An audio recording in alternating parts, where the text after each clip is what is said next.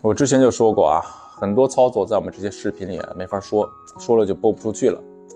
今天这个视频我就不知道会不会被下架啊。我就是想给大家提个醒儿，有些时候那个千万别心软。怎么回事啊？男人有了三儿，愿意把所有家当都给妻子，也要跟三在一起。这个时候很多原配啊还会被打动，觉得这个男人还是爱这个家的，还是有情有义的，反而不知道该不该要了。我告诉你。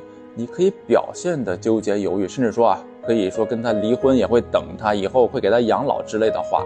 但是你内心你可千万别犹豫，这些家当你能拿多少就拿多少。男人能说把所有家当给你，但是要跟三在一起啊，就说明他处于脑风期了。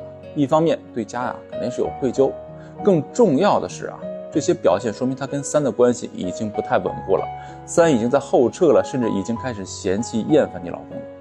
你老公慌了，他才会做出这种事儿。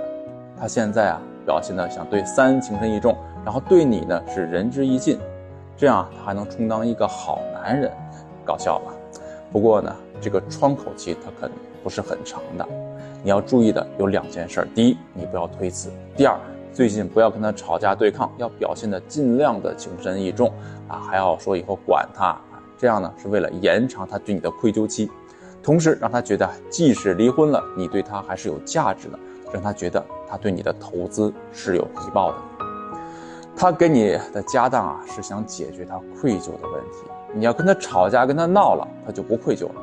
时间一长，他清醒过来了，不但不会给你补偿，反而还会算计你、陷害你，毫不留情。现在我就遇到这样一个求助者，所以啊，大家引以为戒吧。